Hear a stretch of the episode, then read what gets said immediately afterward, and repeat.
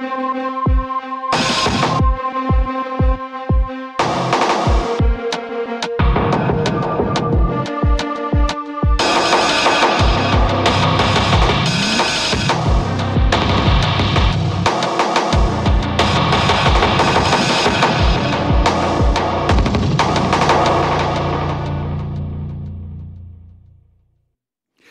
Добрый день. Как совершенно правильно пишет у нас э, в чате автосервис Балт Автоматика, пишет э, Sit Down Show Day. Все правильно вы пишете. И я э, твердо теперь помню, что это четверг.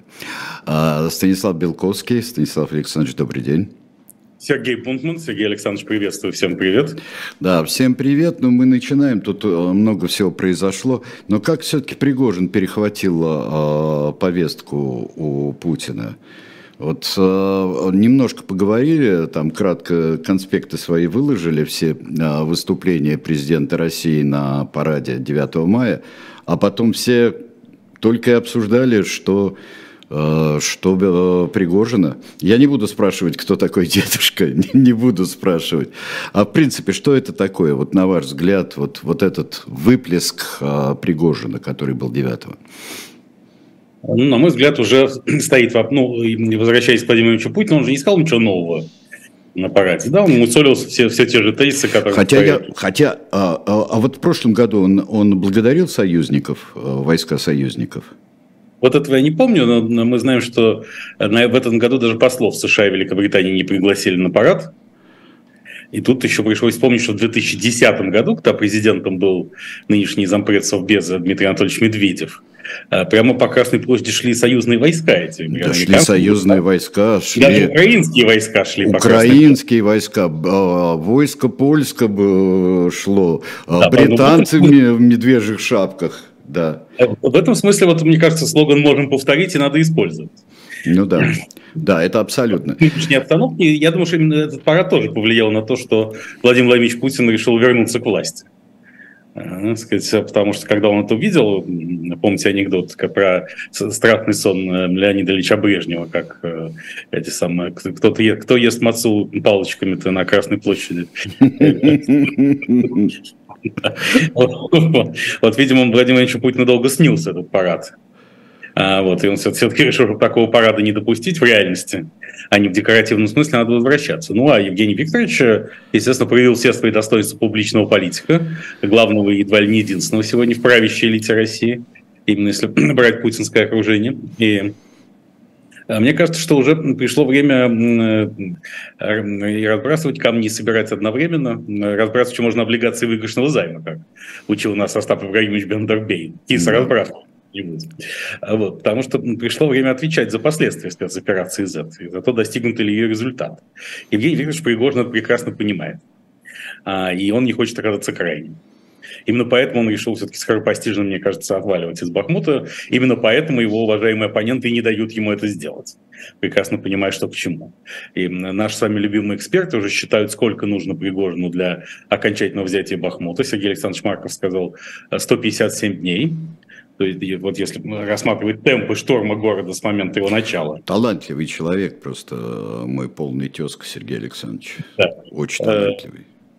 Ну, кто же в этом сомневается? И, что к 7, если к 9 мая взять не удалось, э, то, значит, будут брать 7 октября. Дню, 71-му дню рождения Владимира Владимировича Путина. А Виктор Емельянович Алкснис, другой мой любимый эксперт, считал, что при вагнеровских темпах, вагнерианских, я бы даже сказал, э, взять Киев можно будет через 63 года. Через 63 года. Да, 63 года. Там все, все посчитано честно. А, поэтому это уже, так сказать, посыпались прямые намеки, что ЧВК «Вагнер» далеко не так боеспособен, как, э, боеспособно, как э, это рекламировалось и рекламируется. И, конечно, харизма Евгения Пригожина велика и ни, ни с чем не сопоставима в путинской элите, но одной харизмой войну не выиграешь, не войну, прошу прощения, не выиграешь. А, поэтому вот э, Евгений Викторович, может быть, решил удалиться под сень строй к себе, туда, в Российскую империю. А, тем более, собственно, только что Франция Великобритания и не Франция уже, а Великобритания на подходе признание ЧВК «Вагнер» террористической организацией. И Франция, как основной инициатор этого процесса, не скрывает, что это связано именно с э, активным задействованием Вагнера и Пригожина в Ну, они говорили, да, от Мали до самых до окраин э, говорили в, э, в национальном собрании, когда принимали этот закон.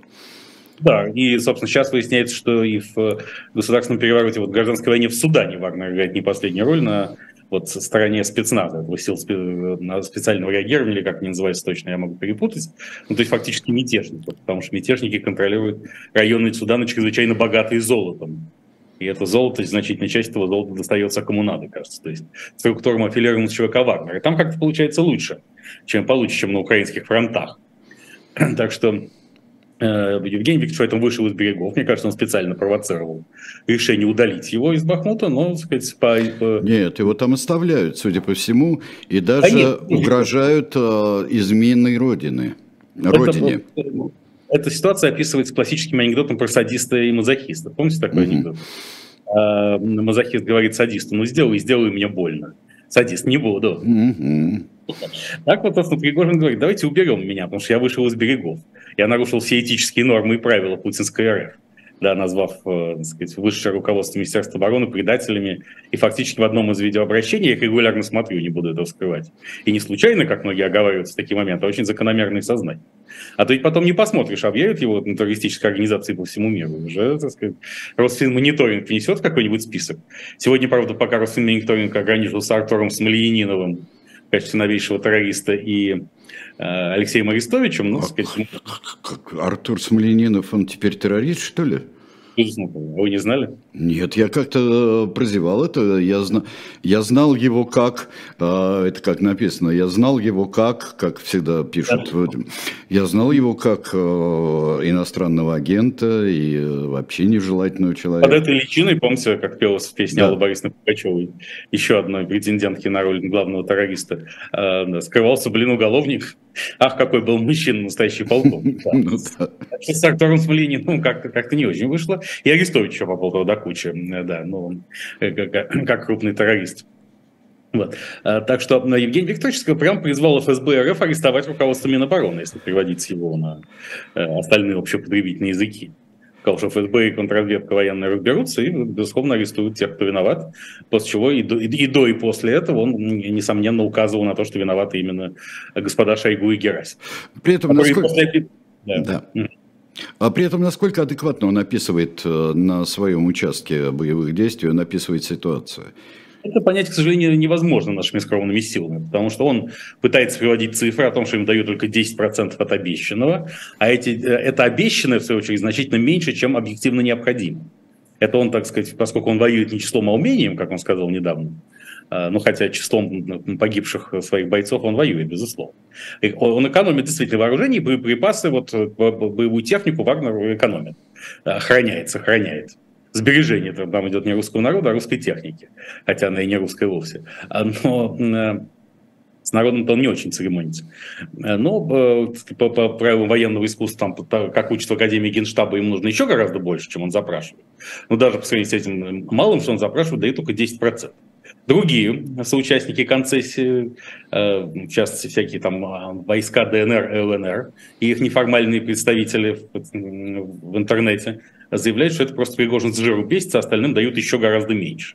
И, конечно, если бы какой-нибудь там командир э, подразделений самопровозглашенной ДНР сказал хотя бы половину того, что говорил Пригожин, он давно уже находился в подземной тюрьме создавали, там создается целая сеть подземных камер, таких зинданов, ну, угу. российскими войсками землей Донбасса. Э, и считается, что начальник генштаба, опять же, генерал Герасимов, инициатор этой сети, э, что полностью укладывается в нашу с вами идею хтонического характера этой всей спецоперации Z, и все-таки возвращает к мысли о том, что неплохо вы построите. Э, один из вариантов, как переломить ход спецоперации, это построить ветку метро подземную, секретную из, э, откуда-то из Внуково в э, Киев на Банковой улице к офису президента и там спецназ отправить на этой ветке метро, чтобы он доделал то, что не получилось с высадкой на аэродроме Гастомель 24 э, февраля минувшего года. Да. Причем по глубине своей равной высоте десантных самолетов, например. Да, да, ну потому что там занимается этим компания Транснштрой, не чуждая господину Герасимову, поэтому там надо освоить приличные деньги. Больше таких денег уже не будет после окончания спецоперации, это точно. Поэтому сейчас идут последние дни мощнейшего освоения всех и всяческих остатков было роскоши. Российской Федерации. Вот Минфин заявил, что уже по итогам апреля достигнут годовой дефицит бюджета, он даже превышен. Плановый дефицит был 2, 2 триллиона 900 миллиардов рублей, а вот дефицит бюджета за 4 месяца 3, миллиарда, 3 триллиона 400 миллиардов. И ничего. Но при этом подчеркивают, что экономика держится, экономика держится. И э, на меня произвело большое впечатление, произвел анализ э, загрязнения. Анализ загрязнения, что у нас больше стало какой-то э, такого индустриального загрязнения, меньше загрязнения от автомобильных э, предприятий и мало загрязнения от газа и нефти. Ну, Гораздо ну, меньше стало.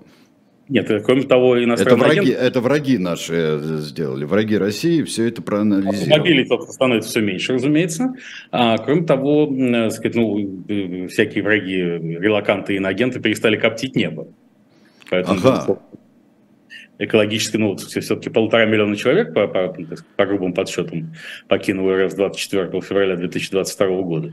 Сколько же выделений всяких, тем более ядовитых пропитанных ядами англосаксонской пропаганды, не, не говоря уже об остальных ингредиентах дыхания классического инагента и вообще нелояльного спецоперации за трилоканта. Поэтому, конечно, природа так очистилась, помните, как было во время ковида? Да, да, да, да, да.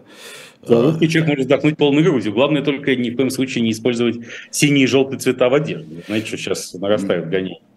На, так сказать, mm. кто такое допускает. Вот, э, было задержано два человека как минимум на минувшей неделе.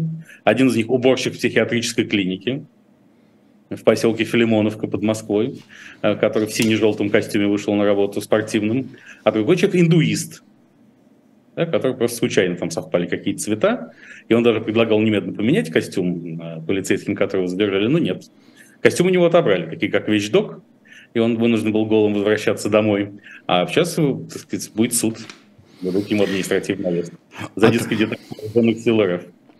А трамвай, это вы да, сдали, Станис... это вы сдали, Станислав Александрович, трамвай-то? Да, ну это не я, это искусственный интеллект, который делает телеграм-канал Белковский, опубликовал нынче фотографию. Что-то он не в ту сторону пошел, искусственный интеллект, но становится опасен, нет?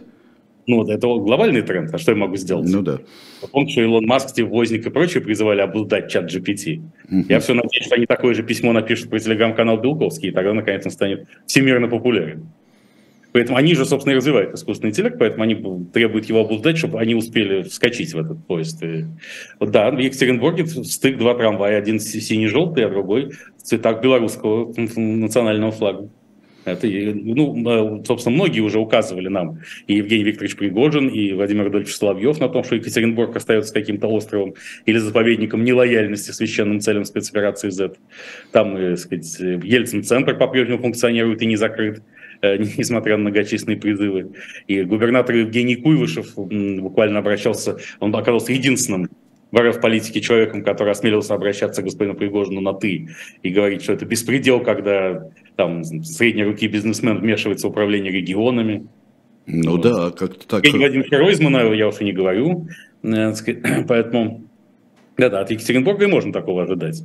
Но главное, вот синий-желтый, тут, э, конечно, растает проблема, мне кажется, с китайскими партнерами. Потому что стоит китайскому партнеру надеть синий костюм и все, и выйти на улицу в Москве. Ну, это да, но это еще мы ведь боремся с расизмом, так что это не пойдет такое вот. Ну, тут главное перепутать букву и не сказать, что мы боремся с расизмом. А, да, а, но еще я, я себе представляю, как э, в следующем туре, ну, уже не важно, но в каком-то из предыдущих туров арестовывают прямо на поле всю команду э, Ростов. Всю ну. команду ну, Ростов. Это давно это, пора было уже. Нет, это большое счастье, что просто «Зенит» э, выиграл Да, да, да, уже, и уже теперь э, можно не арестовывать. Это смысла нет, а если, не дай бог, будет какая-нибудь реальная конкуренция в э, российской премьер-лиге, то и такое возможно. Я, кстати, думал над тем, как... Я все-таки очень сожалею, что «Арсенал» не становится чемпионом. Это мы забежали в рубрику разговора важном. Да, да, да в, значит, в АПЛ и... Арсенал вот. имеется в виду лондонский, не тульский, дорогие не друзья. Тульский, да, да. да. А, и, а тут как раз приходило сообщение пару месяцев назад, что расследуется там нарушение финансового фэрплея со стороны владельцев Манчестер Сити, им грозит там снятие очков или вообще исключение из АПЛ. И стало понятно, как надо делать. Нужно так сказать, подать в суд и через суд снять хотя бы очков 10 с Манчестер Сити. И так Арсенал станет чемпионом. С Ювентус уже снимали 15 очков в этом году. А, но, потом вернули. Но Манчестер Сити, по-моему, это юбилейный. 156 раз их проверяют на финансовый фэрплей. Э, вот, и 155 э, из этого не, не удавалось. Здесь, кстати, Мишель Платини, раз мы забежали в эту рубрику, да. Легендарный футболист и бывший президент УЕФА, обрушился с резкой критики на своих преемников, в частности Джанни Инфантино, нынешнего президента ФИФА, и сказал, что все это, в общем, дал понять, что, а, не только эти люди ничего не понимают в футболе и не имеют к нему никакого отношения, но и не полностью, в общем, куплены арабскими шейхами, и в частности владельцами Пари Сен-Жермен, что еще раз возвращает нас к теории, согласно которой чемпионат мира в Катаре собственно, состав его финалистов и победители были предопределены именно, собственно, катарскими шейхами. Да. Потому что Аргентина-Франция – это прямая реклама Пари Сен-Жермен и соревнование, э, э, такой Армагеддон, Армагеддрон э, Лионеля Месси и Килиана Мбаппе да. в финал. Конечно, это Пари Сен-Жермен в чистом виде. То есть все куплено кругом. Да, ну, в общем-то, все разочаровывает, и ничего не остается э, святого в этой жизни. Обратимся к э, все-таки вы упомянули трамвай э, в цветах белорусского флага, а все-таки что же там произошло с Александром Григорьевичем-то 9 мая? Ну, что точно мы не можем сказать, можем только сказать, что ему приходится на электрокаре ехать к э, могиле неизвестного солдата. Дойти пешком до нее он не смог. После чего резко ретировался в Минск и во время торжественных мероприятий на площади Победы не выступал впервые за всю жизнь, доверив эту функцию министру обороны Беларуси Виктору Хренину. А, поэтому, да, ну что-то, так сказать, все-таки он не молод, огромная нагрузка, крепкий орешек, как он сам про себя сказал. Э, да, вот, устами, Майк, устами себе, да, и Ника, да. Да. Ну, так что и с крепкими орешками такое случается, но а, вот, кстати, только что на канале Белковский, который я э, нашел повод отрекламировать, э, вышел очередной эпизод, уже теперь не Down, а Show. Come On Show, да в новом формате. Я теперь перемещаюсь в основном по населенным пунктам в разных недружественных странах. Сейчас не, недружественной страной был Кипр. И там, э, кстати, обсуждался вопрос о том, кто может стать на этом фоне преемником Александра Григорьевича Лукашенко. Ну, как бы стандартный преемник – это спикер Верхней Палаты Наталья Качанова, э, спикер Верхней Палаты Белорусского парламента, который сильно пиарили в этом качестве последние месяцы. А еще по-прежнему остается в запасе наш российский бизнесмен белорусского происхождения Дмитрий Мазепин, который, кстати, важная составная часть зерновой сделки, той самой обсуждаемой все в Стамбуле. Потому что он же крупный производитель удобрений, да. Алхим его, так сказать. И э, Россия по-прежнему требует, чтобы именно производители удобрений это и вывели из-под санкций. И как-то нельзя сказать, что недружественный мир сильно это отвергает. Но главное, что есть в э, команд-шоу «Время Белковского» э, нынешнего шестого эпизода и разлива, это, мне кажется, найден э, идеальный рецепт структурирования российской оппозиции.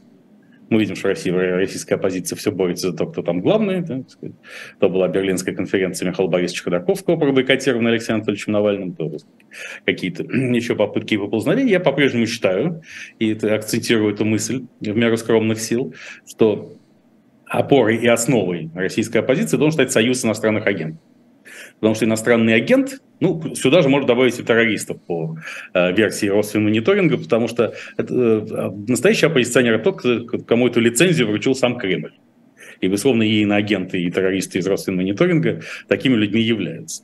И ясно, что если мы посмотрим, господи, если мы посмотрим весь перечень иноагентов, их уже почти 300 человек, э, порядка 80 организаций и около 100 СМИ, то мы увидим, что там есть совершенно очевидный лидер, который подходит по всем статьям. Это Максим Александрович Галкин. Ну, согласитесь, что это в чистом виде наш Зеленский, правда? Абсолютно.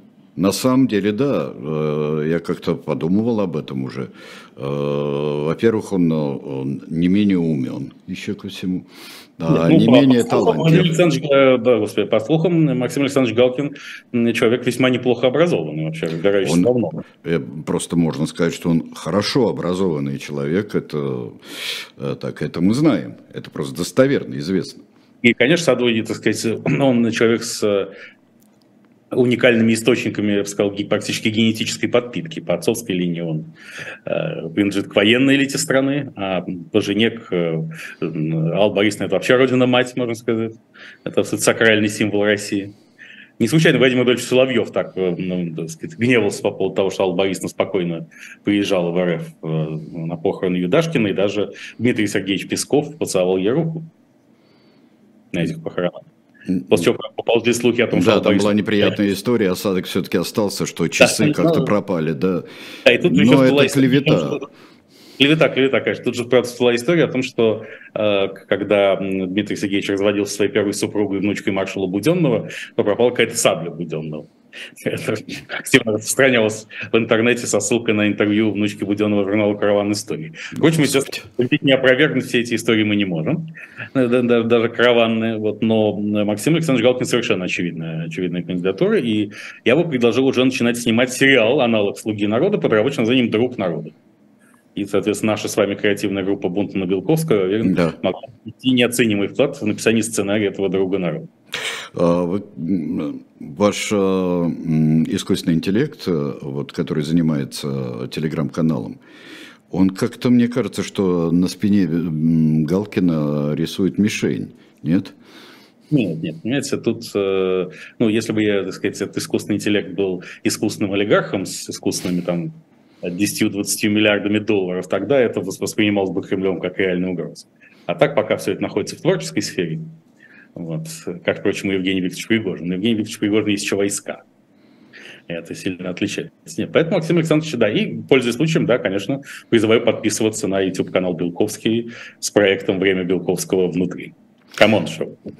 А, да, ну вот э, еще, значит, мы говорили о преемниках Лукашенко, ну что, действительно так серьезно, или, или все-таки человек же может заболеть? просто Да нет, заболеть. посмотрим, плохо не будем, так сказать. Тут, как говорится, до 120. Да, может быть, плохо с сердцем у него было или вот что-то такое там. Желаем заодно скорейшего выздоровления Евгения Николаевича Прилепина, он же Захар Прилепин.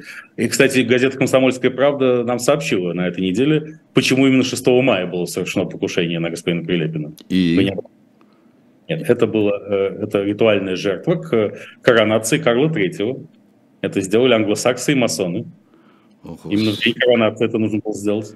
И вообще потом поползли слухи, я тоже не могу их ни подтвердить, ни опровергнуть, то покойная королева Елизавета II была поклонницей писательского таланта Евгения Николаевича Прилепина, и поэтому по ее жизни ему ничего не угрожало. Ну, то есть там угрожали ему, как он сам говорит, с 2017 года, но фактически в ангелом-хранителем была Елизавета II. И даже по одной из версий существует отдельная редакция романа господина Прилепина «Обитель», uh-huh. с авторством Джоан Роулинг где, собственно, там немножко изменено, и на слотах, собственно, находится Гарри Поттер, э, Гермиона Грейнджер и другие герои эпопеи про Гарри Поттера. И это специально, книга, это о, бабушки э, да, Елизавет, Елизавете Альбертовне, да, было. Да, эта книга была найдена и упокоена вместе с нею. А вот теперь, как коронации Карла III, от Евгения Николаевича решили избавиться. Я надеюсь, что он скоро поправится и сможет участвовать, как он и хотел, президентских выборах 2024 года в качестве спарринг-партнера Владимира Владимировича Путина.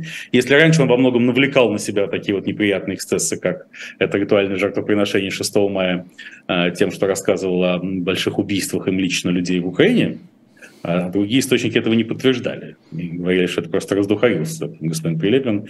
И, как это часто бывает с людьми такого склада, приписал себе несуществующие преступления как доказательство собственной крутизны.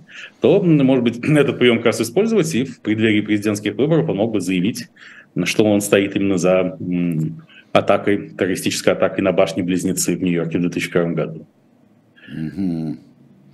И тайком от а? Лимонова он это делал, да, тогда?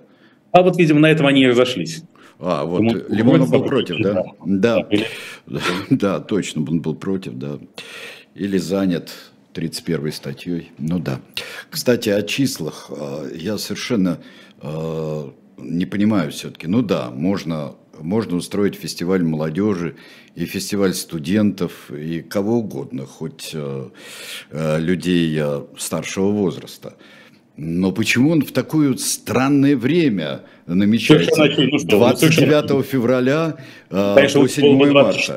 Потому что, видимо, конец февраля – это вообще сакральное время для Владимира Владимировича Путина. Ну, Крым аннексировали когда в конце февраля, спецоперацию Z в конце февраля. Как я, мы с вами уже говорили, вполне возможно, что это как-то привязано к дню рождения официального отца российского президента Владимира Спиридоновича Путина 23 февраля. А позиция отцов для Владимира Путина вообще важна. Я вот анализирую, если вот классики психоанализа учили нас, что человек часто выполняет некое поручение отца, а, которое, может, отец никогда и не давал, но ему так кажется. Он легитимирует свои действия тем, что он выполняет не, некую волю родителей. Вот как Джордж Буш-младший вторгся в Ирак согнать Саддама Хусейна, типа потому, что его отец этого не дожал. Отец этого и не хотел, предвидя все те негативные последствия, которые, которым приведет полное изгнание Саддама Хусейна из власти, и которые произошли, которые мы наблюдали после второй части марлезонского балета. Ну, надо было показать, сын хочет показать, что он круче отца. И тут действительно, может быть, Владимир Спиридонович Путин не очень любил украинцев. А кроме того, известно, что и Борис Николаевич Ельцин, политический отец э, Владимира Владимировича, относился к Украине относительно жестко. Он, конечно, не собирался у него отбирать никакие территории, но так сказать, опять, даже из э, всяких рассекреченных архивов Госдепартамент США следует, что он, так сказать, ну, так был... В общем, линия на то, чтобы отобрать у Украины ядерное оружие и подписать Будапештский меморандум, была абсолютно отвечала а, ельцинским приоритетам. Ну и известно тоже из недавних публикаций, э, из недавних архивных публикаций, что и Анатолий Александрович Собчак, первичный политический отец господина Путина, тоже, в общем, к Украине относился так, достаточно жестко. Может быть, это тоже воля отца. Вот, поэтому, но главное, чтобы я просто опасаюсь, что начавшись 29 февраля, фестиваль молодежи и студентов может по принципу спецоперации Z затянуться на года полтора-два. До, след... до следующего 29 февраля, то есть на 4 да, года, да. Ну, да, и, и закончится где-нибудь не в, том, не в том месте, где планировалось. Киев же тоже планировали брать за, два, за две недели. Вот и фестиваль, кажется, должен пройти за 10 дней. А что-то по принципу Маркова Алксиса, это все может затянуться на долгие годы. А участники фестиваля это примерно те же будут, что приезжали на парад на Красную площадь, да? Ну, а, я думаю, что всякие демобилизованные бойцы ЧВК «Вагнер» примут участие. Ну, которые к этому времени будут студенты уже, да? Ну, а как они же берут... так вот поступают. Без экзаменов уже да, предлагают да, да, да. без экзаменов вуза, а поскольку они фактически начинают вторую жизнь с нуля, э, к чему, собственно, я всегда призывал еще в период ковида готовиться к этому, то их вполне можно отвести к молодежи, независимо от их физического возраста. Ну, да. Вагнер все прошлое обнулилось и они уже молодежь. Нет, ну молодежь там будет такая школота, а студенты будут заслуженные, вот бойцы, которые уже там, э, ну, получили то, что им обещали. Да, да, да. Нет, поэтому я уверен, что там, так сказать, Евгений Викторович Пригожин, его образ будет витать над фестивалем молодежи и студентов. К тому же он увлекся еще использованием детей в пропаганде. Он написал мальчика, э, рекламный ролик с мальчиком, который призывает дать боеприпасы чего коварно. Вы не видели этого, Сергей Видел, конечно, да. А мальчик, мальчик да. говорит о том, что его отец служит в, в регулярных войсках, а дядя в Вагнере и поэтому надо срочно дать Вагнеру боеприпасы. Это интересная мысль, особенно с точки зрения борьбы с педофилией и, духовным, и духовных скреп в современной РФ. Э, но потом еще э, э, Евгений Викторович в одном из своих рекламных роликов показывал плакат с этим мальчиком к Дню Победы и дальше сообщал, я сейчас не могу точно процитировать в нашем эфире Евгения Викторовича, это недопустимо ни по каким, ни по юридическим, ни по нравственным канонам, но сообщал, что этот мальчик э, вступит в определенный тип сексуальных отношений со всей путинской элитой. Да-да-да. Если кто хочет посмотреть, как там это говорится прямым текстом, можете даже воспользоваться услугами искусственного интеллекта, телеграм-канал Белковский. Иисус Мария. Да. И, в общем, тут э, как-то какая-то большая ставка делалась на то, что Владимир Путин очень любит детей. Он типа поймает и любит, и любит, и любит. Да, да, Именно да. мальчик и задействован. Поэтому кому же, как не Евгению Викторовичу Пригожину, опекать фестиваль молодежи и студентов? Вырос же мальчик э, Никита, как же его звали? Вот мальчик Никита. Это которого, а, которого, которого в, живот, в живот целовали, да? Да, вот мне кажется, что он мог бы стать лицом этого фестиваля молодежи и студентов. Сколько был в 2005 году, значит, ну тогда ему было сколько лет? 4-5? Ну, ну да, что-то в этом роде, да. Но уже... Сейчас ему уже за 20, и если он не воюет, я надеюсь, на украинских фронтах, то пусть, значит, по крайней мере, выполнит важную идеологическую миссию в рамках фестиваля. А вдруг он релоцировался, я не знаю. Да, да слушайте, все может быть. Да. Все. А... И вот это было бы, так сказать, очень интересная история, да. Я вот, может быть, какие-нибудь расследовательские журналисты расследуют ее раскопают. Не стал он нелояльным спецоперацией за релакантом, и чем вообще кончается поцелуй в живот. Господи. А, ну, есть, конечно, э, совершенно другой, э, что идея была подсказана врагами, идея фестиваля, а, поскольку враги надеются, что к 29 февраля 2024 года э, вернется и молодежь в Россию, и вернутся студенты. Нет, я думаю, что даже если спецоперация Z будет закончена в ее активной фазе, я бы не сказал, опять же, по принципу нашего с вами любимого анекдота, что он ослеп, а не с ума сошел, что молодежь и студенты будут сильно валить Российскую Федерацию, но молодежь и студентов, как мы знаем, наберется, это никакая не проблема. А, враги России, враги, России, враги Кремля, точнее, сейчас пока мутят воду со, с, со сроками контрнаступления. Вот Владимир Александрович Зеленский в интервью BBC сказал, что, оказывается, не готова Украина к контрнаступлению, не хватает еще вооружений, и мы не можем так рисковать жизнями украинцев. А Евгений Викторович Пригожин ему ответил, что Владимир Александрович э, Зеленский дезинформирует и блефует, потому что контрнаступление уже началось, уже бьют по флангам Э, Вагнера в Бахмуте и скоро прорвут линию фронта, и понятно, что произойдет. Украинские войска перейдут в Белгородскую и Брянскую области на канонической территории РФ. А с другой стороны, активизируются усилия в Запорожской области, и, возможно, скоро возьмут Запорожскую атомную электростанцию. Во всяком случае, город Угледар, где она формально находится, стремительно эвакуируется в полном объеме. Там уже не работает сотовая Угледар связь. Угледар или Энергодар? Э, господи, Энергодар, прошу да. прощения. Энергодар, да, так сказать, эвакуируется в полном объеме, как еще 17 населенных пунктов э, Запорожской области, и даже эвакуировали, кажется, по отдельным данным, которые, правда, официально опровергаются, но этим официальным опровержением не слишком веришь, 2000 сотрудников от Запорожской АЭС, работающих, собственно, на Росатом, на, на российскую сторону. Поэтому возможно, что контрнаступление-то уже началось пока Украина говорит, что окончательное решение не принято. И с точки зрения, наверное, военного искусства так и надо поступать. Владимир Ильич Путин тоже заявлял, что учения у украинских границ закончены, и войска возвращаются в казарму буквально за двое суток до того, как все началось. Кстати, было немало людей, которые в это свято верили. Да, конечно. Поэтому, Тогда. мне кажется, что так практика тоже будет взять на вооружение, и господин Пригожин не так уж не прав. А другое дело, называть это формально контрнаступлением или нет, неизвестно. Тем более украинские э, э, руководители подчеркивают, что склоняют, давят на них, чтобы они пошли на переговоры с РФ самые разные силы и страны еще до всякого начала большого контрнаступления, но все же пока позиция э, оккультного философа Алексея Космача, который обещал контрнаступление не позже 21 мая, кажется мне вполне убедительной. Там посмотрим. А, мы сейчас прервемся, потому что я хотел бы вам предложить книжку почитать. Не сейчас прямо, потому что это было бы нехорошо, сейчас надо сидеть, смотреть и слушать, а на досуге купить и почитать книгу на очень острую тему, хотя и историческую, «Царь Петр и Гетман Мазепа». Э, это исследование Валерия Шамбарова, это ну, не просто э, э, из исследования, но это в заговорах и изменах русская история. То есть эта книга не там строго исторически занудливый а, труд, а это, это очень любопытная книжка. Я думаю, что вы захотите ее получить с печатью от Эхо, и если вам понадобится чей-нибудь автограф, то мы с удовольствием те, кто будет запрошен, этот автограф дадим. shop.diletant.media, царь Петр и Гетман Мазепа. Что все-таки там было? Что там от заговора, что за от измены, и если измены, то кому и в пользу чью? Вот это всегдашний главный вопрос э, о Гетмане Мазепе. Вот почему это то, что я хотел сказать про shop.diletant.media. И замечательные книги, которые там есть в большом количестве, но не таком большом, чтобы вечно ждать э, и э, колебаться, купить или не купить. Мне кажется, надо все время смотреть, что там есть, потому что книжки исчезают с большой скоростью. Я хотел э, задать вопрос, Станислав Александрович. Э, вот вы меня навели все-таки на мысль, э, говоря об отцовском задании, которое существует вообще, таком психологическом отцовском задании. Что за отцовское задание у Роберта Кеннеди-младшего? Он достаточно обширно выступил и несколько, я бы сказал, э, э, под углом к тому, что делает сейчас демократическая администрация Соединенных Штатов. Ну, у Роберта Кеннеди отцовское задание, видимо, отомстить за всех погибших э, представителей клана Кеннеди, которых, по его мнению, убрали в американские же спецслужбы. И поскольку в американском обществе как мы знаем, в том числе из фильмов Саши Барона Коэна, есть немало людей, которые разделяют эти взгляды, то именно к ним Роберт Кеннеди апеллирует. Вот-вот все отцовское задание.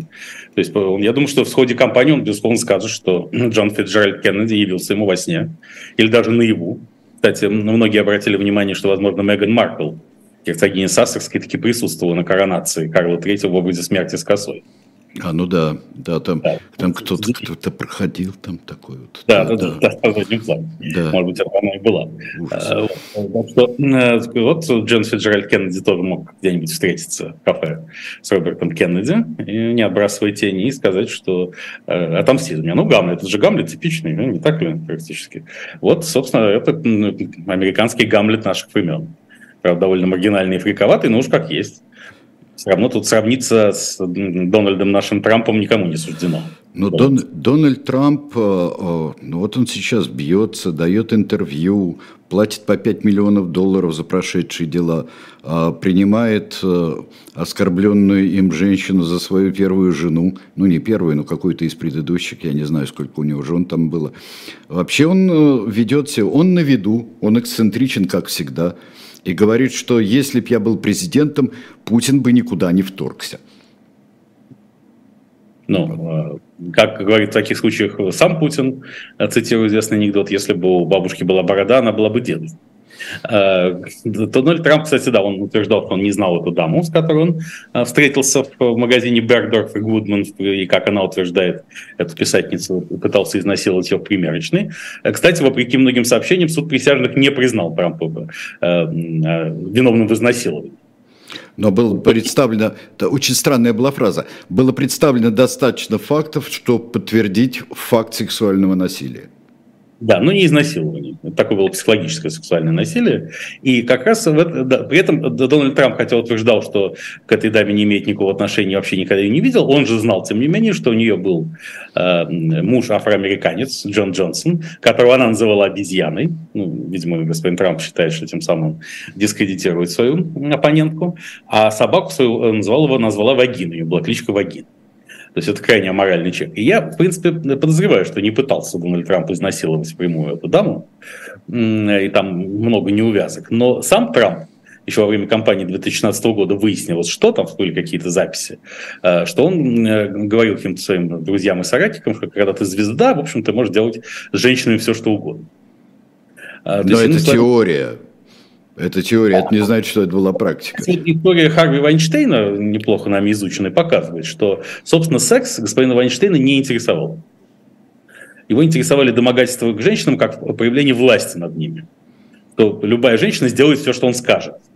Это никак не было связано с интересом к сексу как таковому. Секса почти и не было, как выяснилось, в прямом смысле этого слова, в отношениях между ним и многочисленными его жертвами.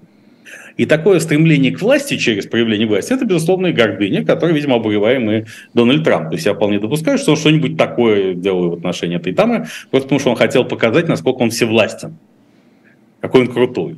Но он а... вообще свински себя ведет совершенно всегда. И э, на словах свински он себя ведет, он так не стесняется особо. А, а он гордыня... давно ведь до президентства стал нарицательным именем. Да, нет, э, при том, что он не лишен самой иронии, даже он снимался в э, нескольких камео, еще очень ироничных по отношению к нему же фильмах. Он снимался даже у Вуди Аллена, не помните, нет?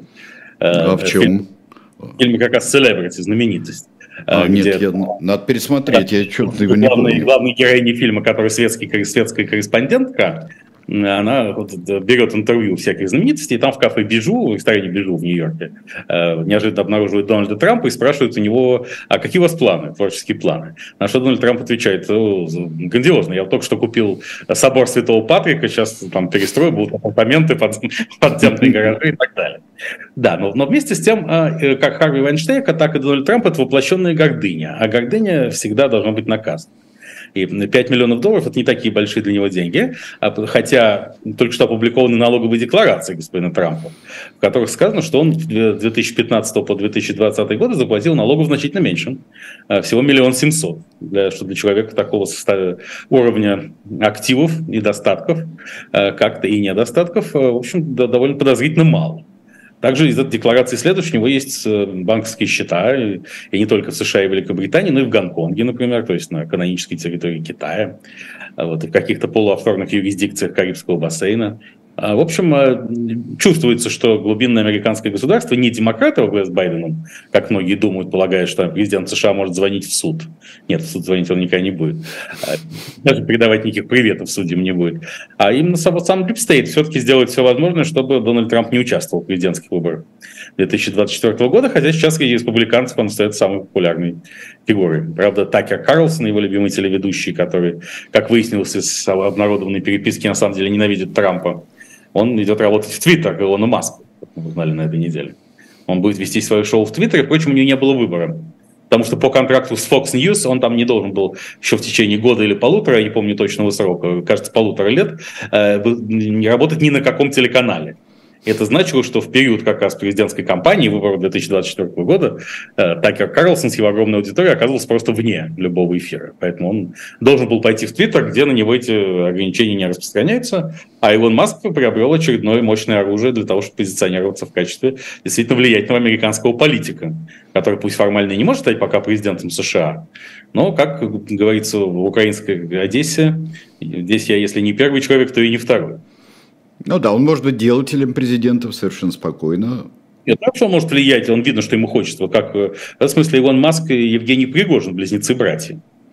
А, надо сказать, что они, эти, эти полит, неофиты публичной политики очень талантливые. Они прекрасно олицетворяют и те социумы, в которых они произросли. Где ну, в Америке да. Илон Маск, там у РФ э, Евгений Пригожин. Илон Маск напрямую апеллирует к электорату, он, так сказать, критикует well culture, всякие так сказать, э, ценности, апеллирует он в первую, так сказать, новомодные ценности, и апеллирует он в основном к независимым избирателям, которые не считают себя ни республиканцами, ни демократами. На мой взгляд, очень правильно отражает тренд, э, в рамках которого вот эта дихотомия республиканцы-демократы будет постепенно уходить в прошлое. Насколько постепенно, насколько порывисто она будет уходить в прошлое? Посмотрим. Уже сегодня ни республиканцы, ни демократы не представляют собой никакого идеологического монолита. Э, ну, к чему, собственно, апеллирует и Дональд Трамп. Он говорит, что он призывает голосовать за всех, кто недоволен Вашингтонским истеблишментом. А внутри Вашингтонского истеблишмента разницы между республиканцами и демократами практически нет. Мы помним, что на выборах 2016 года все бывшие президенты, вице-президенты и госсекретари от республиканской партии голосовали за Хиллари Клинтон, и тем самым против Трампа. Потому что демократическая Клинтон им была ближе, чем свой республиканский Трамп по всей этико-эстетической шкале. Э, сообразной системе ценностей. Поэтому вот и «Карточный домик», и другие сериалы на эти темы очень показывают, насколько вот именно важно отчуждение Вашингтонской элиты от остальной Америки, а в остальной Америке, в свою очередь, тоже наблюдается гораздо более причудливое идеологическое членение, чем просто сторонники э, одной из двух партий. Поэтому посмотрим. Ну, в ближайшие годы что-нибудь да произойдет на эту тему, тем более, что все процессы в мире существенно ускоряются. Кстати, да. ведь пока Евгений Викторович Пригожин констатирует, что контрнаступление началось, он же констатирует, что РФ к нему совершенно не готова, несмотря на все эти укрепрайоны и прочие оборонительные сооружения, построенные в Запорожской области и в Крыму. А, а, тем временем, э, в прошлом понятно, на что рассчитывает Владимир Ильич Путин. Тут же а, вышла совершенно позорно-скандальная статья господина Фридмана в «Нью-Йорк Таймс», не Михаила Маратовича Фридмана, угу известного очень публициста и журналиста господина Фридмана, а, автора книги «Плоский мир» и еще нескольких важных концептуальных работ последних десятилетий, а, в котором, а, который называется «Путин – самый опасный дурак в мире». Господин Фридман... как-то. Да, нехорошо, нехорошо получилось. А, э, сказать, может быть, все-таки второе место на конкурсе. Но э, там э, в этой статье господина Фридмана э, утверждается, что у Путина нет плана «Б». Вот он, когда он не смог взять Киев за три дня, то, ну, он и не сформировал никакой альтернативной стратегии и просто тянет время в надежде, что что-нибудь хорошее с ним произойдет. Поэтому война, не война будет длиться, пока, собственно, Путин существует. И это очень опасно, потому что это проявление типа глупости всей, так сказать, тех людей, которые принимают такие решения. Но мы же не должны, мы должны по косвенным признакам оценивать э, э, глубину стратегического видения и полноту мышления Владимира Владимировича и на что он рассчитывает на самом деле. Ведь уже в прошлый раз мы затрагивали историю с вулканом Йеллоустоун, Йеллоустонским вулканом, извержение которого может случиться, как нам сообщил Николай Платонович Патрушев, секретарь Совбеза в ближайшие годы, и оно уничтожит Америку. И я забыл, это мой серьезный прокол. В прошлый раз сказать, что в этом интервью Николай Платонович призвал миллионы американцев брать российские паспорта. и переселяться в Сибирь и на Дальний Восток, э, которые совершенно не будут затронуты извержением Йеллоустонского вулкана. Ну, не очень дальний, потому что он все-таки э, э, Дальний Восток, он Ближний Восток для Америки, Ближний Запад, он, скажем так. Нет, ну там через Тихий океан очень далеко. Очень, далеко все-таки, да?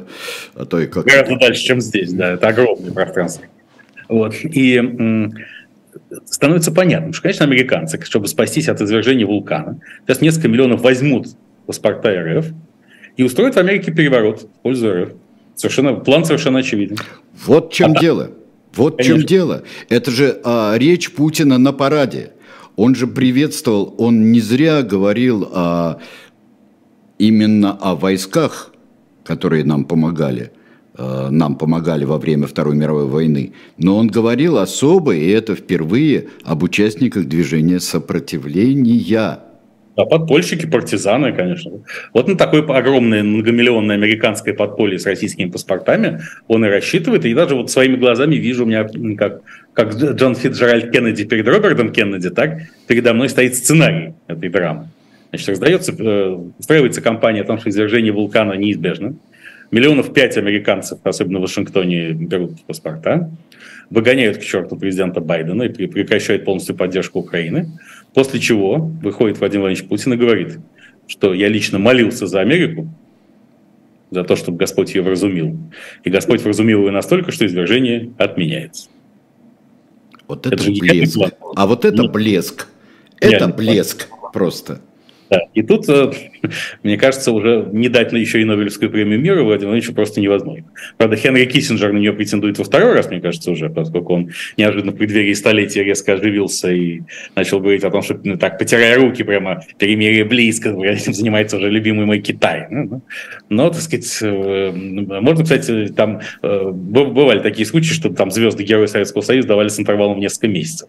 Так, может быть, тоже Нобелевку дадут с интервалом два года подряд. Владимир Владимирович Путин за то, что он спасет Америку. А еще есть э, экономический план Б. Да. Вот Йеллоустонский вулкан – это тот самый план Б, э, которым умалчивает господин Фридман в «Нью-Йорк Таймс» просто в силу своей неинформированности а, и некомпетентности. А нам Дмитрий Сергеевич Песков сказал в интервью сербскому телевидению, что Путин категорически не выносит некомпетентных людей. И раскрылась еще одна важная тайна. Ведь какую тайну раскрыл нам тем самым Песков? Почему тайну длинного стола? Почему Путин сидит на таком расстоянии, например, от господ Шойгу и Герасимов? Сколько я пропустил-то? Он на дух не выносит некомпетентных людей, поэтому не может сидеть вот. с ними рядом. Вот поэтому они, они сидят от него на таком расстоянии. Это поэтому сидели вот Шойгу Герасимов плечом к плечу, так далеко сидели? Так значит. далеко, конечно. Нам Песков все рассказал. Как говорится, всегда надо слушать людей, они вам Слушайте, все внимательно надо слушать, действительно. людей, поэтому он сидит на огромном расстоянии от своих собственных соратников. Других-то у него нет в команде, поэтому приходится вот так дистанцироваться. А вот э, сидел он рядом практически с руководителями зарубежных стран. Э, они компетентные люди. Ну, они как? компетентные люди. Вот, вот у него Олаф Шольц и Макрон были некомпетентны, потом у него, видимо, оценки меняются, кто когда компетентен. И да. ходил-то он прямо вот... Э, там рядом с э, генералами, которых он выбрал как компетентных, когда а, объезжал. Конечно, кстати, ни, ни один из них не участвовал в Великой Отечественной войне. Э, один его, господин Зайцев, 1934 года рождения, э, впервые отметился подавлением Пражской весны в 1968 году, а второй господин Двойкин, это уже отражает уровень компетентности. Если бы он был Тройкин, то можно было бы говорить о том, как он соотносится с правовой системой и в каком направлении движется правовая система в современной России. Э, значит, да, но он Двойкин, и он просто в 1944 году закончил училище и отправил, отправился непосредственно во Львов расстреливать бандеровцев. Это был главный вклад в судьбу Второй мировой войны. Да, но возвращаемся к плану «Б». Да. Э, человек, который не терпит некомпетентных людей, как, как господин Фридман. А, то есть э, финансовый план Б. Дело в том, что как раз по случаю коронации Карла III, когда англосаксы взрывали Прилепина, э, как ритуальную жертву, и не дожали от того, что Прилепин выжил, и с ним все в порядке, уже говорит о том, что англосаксонское дело обречено. Даже ритуальную жертву привести не смогли. 12, а, коренные народы 12 стран британского содружества включая Австралию и Новую Зеландию, еще группу государств Карибского бассейна, написали письмо новому королю о том, что требует репараций за период британского колониального владычества. Российская Федерация выкупает эти требования репараций, например, выкупает их за 10 миллиардов долларов со счетов Сургут-нефтегаза, и впаривает иск Великобритании на 100 миллиардов репараций. То есть теперь она представляет все угнетенные народы мира в репараций Великобритании. Поскольку Великобритания отдать их не может. Там, если слушать кремлевских пропагандистов, жесточайший экономический кризис в Великобритании. Да. Все развалится вот-вот со дня на день. То, соответственно, суд арестовывает имущество Великобритании и э, вводится внешнее управление, которое предполагает, в частности, что Россия может поставить своего монарха вместо Карла III. И можно, опять же, завербовать кого-то прямо из Винзорского дома, недовольно. Гарри, Гарри, у нас же Нет, есть. Гарри. Оптимальный кандидат, конечно, принц Эндрю, который погорел на Джеффри Эпштейне и многих таких условиях. Ну, у него уже перспективы не те. А зачем те? Как раз Гарри слишком молод. А, Гарри может, да, да. Нет, нет, Гарри может стать, кстати, вместе с тем мальчиком из, с мальчиком Никитой и мальчиком с плаката Евгения Викторовича Пригожина лицом фестиваля молодежи и студентов. Вот, идеально, угу. если Гарри и Меган Маркл прибывают на фестиваль. Это будет тотальная морально-политическая победа Российской Федерации, и можно будет твердо говорить о, о достижении цели спецоперации Z. Но действительно, Россия ставит своего монарха, и, и цели спецоперации достигнет. Англосаксонское единство полностью рушится. Америку спасаем от вулкана, Э, в Англии ставим своего короля. Все. После это... этого как Гитман еще будет утверждать, что у Путина нет плана Б. Ну и совесть есть или нет? Да это им, им бы лишь бы сказать. Лишь да, бы конечно. сказать. Да. Лишь бы сказать и понравиться своим хозяевам. Но планы блестящие, что один, что другой. Конечно. Просто это потрясающе. Как-то становится гораздо свободнее дышится. Вот, Все становится перспек... Перспектива видна просто. Да, поэтому хорошо. даже если, как обещает Евгений Викторович Пригожин, украинские войска завтра войдут в Ростов, прорвав линию фронта под Бахмутом. Да не важно совершенно. Это... Это, на, это на фоне описанных э, двух планов «Б», да. да. Нет, да. может выйти тогда в путь к народу и сказать сакраментальную фразу. Сказал А, есть план Б. Угу. Есть план. Я испугался, потому что бы э, Пригожин и его друзья сказали бы по-другому. Сказал, а не будь, вот они бы, вот, скорее всего, так сказали бы. Хотя Владимир Владимирович тоже может. Э, что как-то совсем непонятно и более того отвратительно. Мало того, что э, арестовали и будут держать до минимум до начала июля Евгению Беркович э, и э, Светлану Петричук, но еще опечатали как-то совершенно омерзительно, опечатали малодраматический театр Льва Дотина. Это уж ну, что-то вот такое вообще. Или это там кто-то кому-то мстит, а вот э, да, конечно, кто царь, об, мстит, царь об этом не знает. Э, нет, ну, царь знает он об этом или нет, он же хозяин земли русской, поэтому в смысле отвечает за все, что происходит. Нет, это значит, что уже намечен какой-то новый руководитель малого драматического театра, театра Европы, может это будет даже вездесущий э, Владимир Абрамович Кехман, который уже возглавляет три театра, по-моему. Да, три театра. Ну, Михайловский свой собственный в Петербурге, Новосибирский этот, э, оперы и балета, где арестован тоже директор бывший, Борис Мездрич, которого сменил Кехман, и МХАТ Готова, да. А почему ему четвертый театр, так сказать, не посадить на, себя? А, ну, это какие-то катарские шейхи, получается, совершенно. Ну, а что остается? Конечно, вот день домой. Вот. А что касается оправдания терроризма, то э, уже становится понятной логика, что всякое слово, сказанное про нежелательные для Кремля про нежелательных для Кремля людей, э, организаций, события, явления, может быть объявлено э, оправданием терроризма и стать причиной уголовного преследования. Вот я думаю, что в ответ на признание Вагнера э, террористической организации во Франции и Великобритании РФ может объявить э, ФБК имени Алексея Анатольевича Навального террористической организации. И тогда, значит, любое слово об ФБК, любое, даже негативное, пойдет по статье 205. И в итоге ситуация, даже в частных беседах мы должны бояться упоминать ФБК и Навального, потому что вдруг кто-нибудь настучит. А уж про упоминание в социальных сетях и говорить нечего. Тут прямая дорога в тюрьму. Но там получается, мне кажется, что вполне явственный заход на это был сделан после убийства Татарского. Да, да, конечно. Я думаю, что они эту ситуацию будут дожимать, чтобы окончательно исключить ФБК и Навального из э, российского информационного поля. А сейчас, кстати, неожиданно выяснилось, что Алексей Анатольевич Навальный, при том, что он уже там спонсор терроризма и кто только не, а он, ну, он до сих пор не забыли объявить его иноагентом. И, возможно, в эту пятницу его объявят иноагентом еще. Это абсолютно мудрое и совершенно правильное решение, потому что оно полностью соответствует предложенной мне логике, согласно которой прообразом будущей российской власти и мостом между этой и следующей политическими реальностями должен быть союз иноагентов. И было бы крайне странно, если бы там не оказалось одного из самых ярких оппозиционных политиков господина Навального. Это не отменяет моих представления об оптимальном лидерстве Максима Александровича Галкина, но куда же без Навального? Нет, ни в коем случае. Ну, всем хватит места, э, я так думаю. Но тем временем уже практически получается, сколько, полгода э, провел в ШИЗО Алексей Навальный. Уже почти полгода у него получается. А, это, Он это выходит и заходит, выходит и заходит. Безусловно, это, это борьба на уничтожение, его физическое ну, и психологический слом сначала, физическое уничтожение потом. Я очень надеюсь, что этого ничего не случится.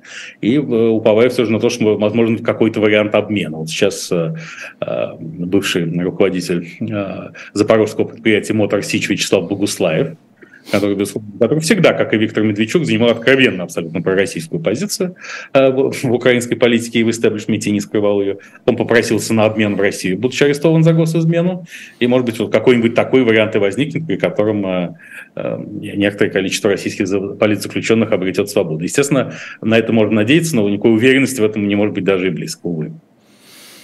Ну, вряд ли. Это, это все очень вряд ли, так же, как э, и с Владимиром Карамурзой, с другими политзаключенными. Да, конечно, вряд ли, но надежда умирает, как говорится, не последней. И, кстати, Алексей Николаевич Арестович, объявленный сегодня Россельмониторингом террористом, он э, дал большое программное интервью в Украине по-русски, что бывает сегодня не так часто, где, опять же, привлекал внимание к тому, что необходимо беречь русский язык и прекратить шельмовать русскоязычных, многие из которых воюют за Украину на фронтах. Тем самым он еще раз обозначил, что он, видимо, готов возглавить русскую э, политическую силу в Украине, э, которая будет ориентироваться именно на русскоязычный электорат. А этот электорат никуда не делся. Причем это сила качественно нового типа. Вот, э, скажем, если прежние, ныне почившие в Бозе партии регионов имени Януковича и оппозиционная платформа «За жизнь» имени Дончука, они были как бы партиями пророссийского русскоязычного электората, но в третью очередь. В первую очередь это были олигархические партии, партии крупного капитала, а во вторую пророссийские партии. В современной же Украине сейчас никаких пророссийских партий быть уже не может, в принципе, по определению. Да и крупный капитал себя во многом дискредитировал. А вот такая народная партия русскоязычного электората может иметь большой успех на ближайших парламентских выборах, которые, судя по всему, команда Зеленского готовится вскоре после завершения активной фазы не войны. Русскоязычная партия на э, патриотической украинской платформе. Да, конечно, разумеется, только так. Но русскоязычные люди-то никуда не делись, очень много. Ну, естественно, и в перспективе убрать э, русскоязычность э, и русский родной как обязательную игру в пользу руководства Российской Федерации. Да, полностью растождествить, что называется, Российскую Федерацию и русский язык. Тем более сейчас э, только что Центр Разумкова, это ключевая социологическая институция Украины, опубликовал новый опрос Дню Победы согласно которому 72% украинцев самых разных регионах, на юге поменьше, на западе побольше, но некачественно, разница некачественно считают необходимой победу Украины, скорее, чем какой бы то ни было компромисс с Российской Федерацией, и порядка 78% украинцев в среднем склонны считать, что Путин современный аналог Гитлера. Это безусловный прорыв, потому что оппозиция еще недавно поднимала на щит лозунг «Путин хуже Гитлера». Нет, не хуже. О, Господи. А вот 9 или 8 Хорошее название для светского. Вот есть светское издание «Татлер», я сейчас подумал. Да. Вот специально для патриотической части московского российского бомонда, который поддерживает э, спецоперацию Z, надо сделать филиал Татлера, журнал Путлер. Mm. Светский. Mm. Ну, здорово, это, это серьезное должно быть издание. Да. Такое. Да, ну, ну, да. да. Ну, с таким отчетливым эротическим флером все. Но это тоже будет серьезно. Какие интервью Playboy э, печатались, какие статьи, какие произведения всегда печатались в этом замечательном журнале. А, у меня вопрос. 8-9 мая это принципи... или 9 мая это принципиально? А если да, то в каком контексте? Знаете, я думаю, что я всю жизнь свою, так сказать, считал, что 9 мая – это нечто святое. И эту уверенность смог поколебать только Владимир Владимирович своими усилиями э, последних лет. Поэтому лично я, как физическое лицо, вполне готов праздновать победу над нацизмом и 8 Ну, может быть, да, но в принципе вот та разница во времени, а, две капитуляции, это такие технические проблемы, которые просто считаются курьезом, как, Нет, как наступление проблема... Нового года э, в 15 часов э, в Петропавловске-Камчатском. Да. 31 числа. Анекдот, анекдот, ну странно, ну бардак, нет? Как сидит да, ну бардак, да. В пакете белорусского вокзала и слышит радио там в Москве 15 часов, там э, в Свердловске 17, там в Трататах, в Петропавловске, Камчатском полночь. Ну, бардак. А, говорит, ну страна, ну бардак. Ну, согласен, что это было бы технической проблемой абсолютно, если бы не то странное измерение, которому Дню 9 мая попытался придать Кремль в последние лет 10. Вообще, конечно, можно и быть благодарным и тем, кто сражался, и вспоминать их, и тем, кто погиб во Второй мировой войне. А можно быть благодарным вообще каждый день. И вообще, их не, и вообще их не забывать. Не забывать. Это совершенно правильно. Э, тем более, что живых ветеранов Великой Отечественной войны почти уже и не осталось. Да, практически нет. Да. Ну что ж, спасибо большое, Станислав Александрович Белковский. Следите... Бункман, огромное спасибо и всем привет, до скорой встречи. До скорой встречи, следите за э, играми искусственного интеллекта, который делает канал Белковского. А наш естественный интеллект вам предлагает сейчас э, Калой Ахильгова и Алексей Кузнецова. Здесь были правах у нас. Э, слух и эхо у нас э, будет в 17 часов. И по каналу «Дилетант» мы с вами встретимся и с Кузнецовым, и с вами. Артуа, как вы и хотели, прошлый раз, и все дрязги Робера Д'Артуа и его тетки Маго, известны по а, Морису Дриону. Всего вам доброго, до следующей встречи через пару часов.